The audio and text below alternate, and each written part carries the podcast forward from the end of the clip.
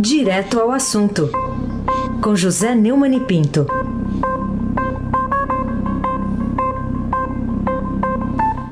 Oi, Neumani, bom dia. Bom dia, Raíssen Abac, Carolina Ercolim. Oi, bom dia. Afrânio Vanderlei, Bárbara Guerra, Clã Bonfim, Emanuel, Alice e Isadora, bom dia. Melhor ouvinte. Ah, bom dia, Moacir Biasi, bom dia, melhor ouvinte ouvinte da Rádio Eldorado 107,3 FM, o melhor, melhor de todos os ouvintes. Aí, Sabac, fala, craque.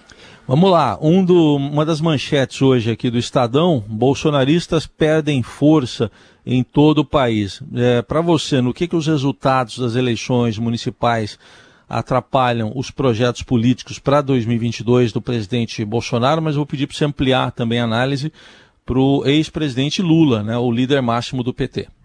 É, acabamos de ouvir você contar aqui que é, o Bolsonaro apoiou 59, aliás, criminosamente, em, em lives, é, fazendo propaganda de graça, mas usando é, público, é, espaço público, e foi punido como merecia, embora não é, é, de forma total, porque nenhum dos 59 deveria ter sido eleito ou pelo simples fato de que o presidente cometeu um crime eleitoral que não foi, não é e não será punido. Só nove, só nove passaram pelo teste do eleitorado, né, entre todos os candidatos.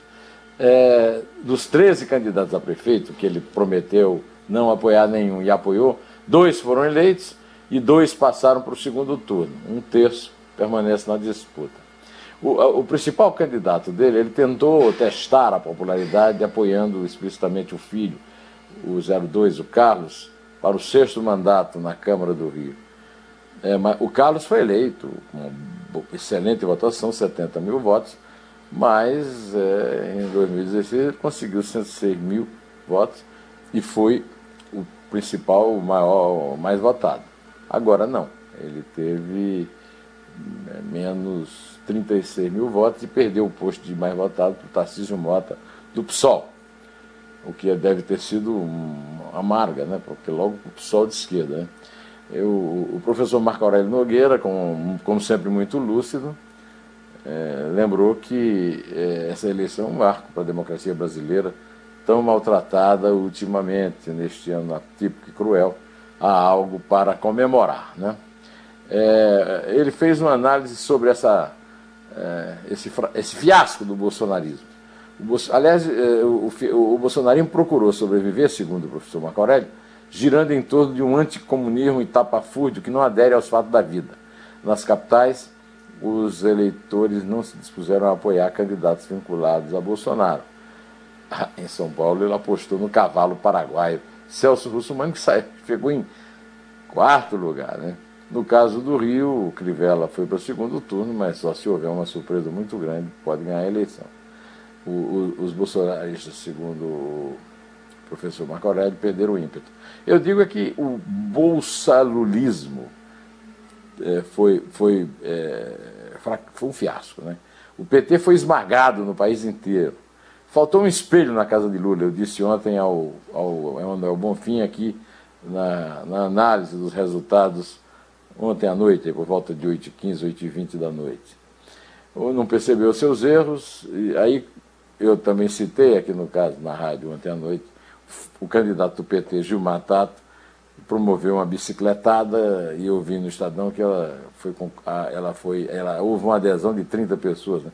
repetindo o ridículo dos 300 de Salas Giromini no lado oposto. Né?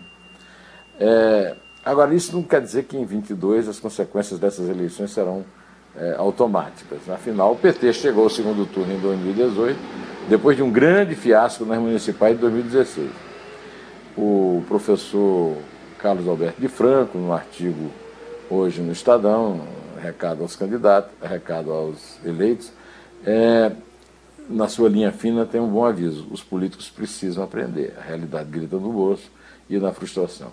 Recomendo muito que você que está me ouvindo, é, depois de me ouvir aqui, vai ouvir de novo o editorial do Estadão ou ler no jornal é hora de trabalhar, presidente. É, pois é, é mesmo. Já para de fazer, para de ser mandrião, como diz o professor Marco. Vila. Carolina Ercolim, tintim por tintim. Falar um pouquinho sobre o TSE. Queria que você fizesse uma avaliação sobre o problema naquele computador lá, um dos núcleos né, da totalização de votos, as explicações dadas pelo ministro Luiz Roberto Barroso e o que fica né, de, de eh, reflexão sobre esse processo eleitoral. É, o, o, o presidente do Tribunal Superior Eleitoral disse que houve um atraso na totalização dos resultados por causa de um problema técnico é, num dos núcleos de processadores do supercomputador, processa a totalização, que não, não é, provocou por causa disso nenhuma modificação no resultado, né? Apenas uma espécie de adiamento em minutos dos prazos normais. Existe uma certa euforia no Brasil pela velocidade da contagem de votos. O importante é que o, o voto não seja fraudado, o voto não seja fraudado, seja por fraude para valer, seja por fake news. E isso aí é, o, o, o, presidente garante que não foi. Né? O Cláudio Dantas, do antagonista, lembrou que essa decisão de centralizar a totalização de votos no TSE foi tomada na gestão de Rosa Weber, antecessora de Luiz Roberto Barroso, é, que é seu colega lá no Supremo Tribunal Federal. A soma dos votos era feita por 27 supercomputadores nos TREs, com outras 27 máquinas de backup para emergências.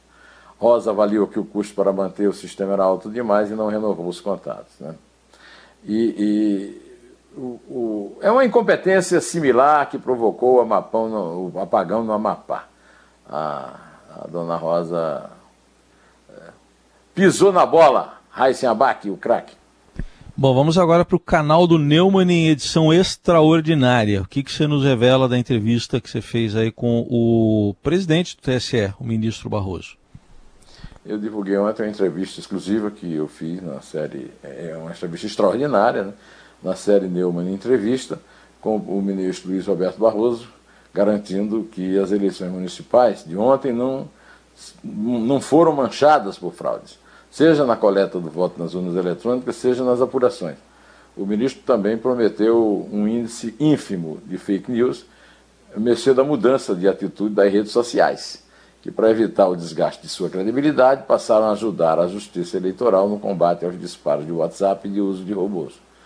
No vídeo extraordinário da série, ele manifestou também a expectativa de que a vitória do democrata Joe Biden sobre o presidente Donald Trump, republicano, vai se confirmar sem que a tentativa do derrotado de judicializar a apuração venha a ter êxito. Como todos nós devemos nos lembrar, o ministro Barroso foi observador das eleições americanas, foi um observador brasileiro é, do comportamento das eleições. E na entrevista ele, ele destacou muito o clima pacífico entre os é, delegados dos partidos democrata e republicano lá, nas sessões que ele visitou.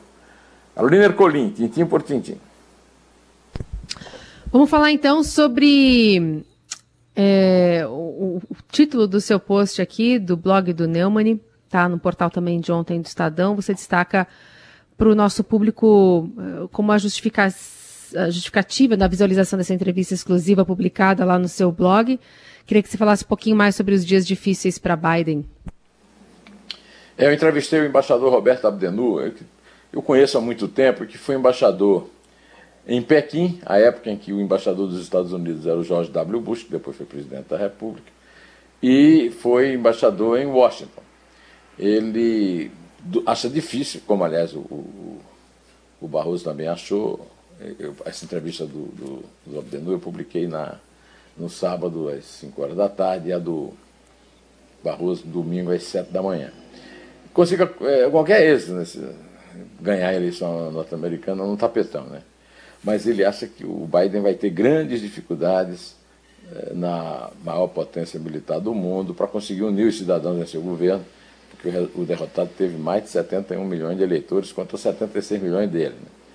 A seu ver, os eleitores trumpistas vão ser fiéis ao perdedor e à sua narrativa de fraude eleitoral e de contestação é, da visão multilateral. O, depois da entrevista, né, já ontem, a entrevista já publicada, o Nuno me escreveu no WhatsApp é, é, mais uma derrota para Trump, logo nos primeiros dias do seu governo retirou os Estados Unidos da parceria transpacífica, TTP, que era uma jogada inteligente de Obama para cercar a China, com uma ampla rede de comércio envolvendo outros países da, da Ásia.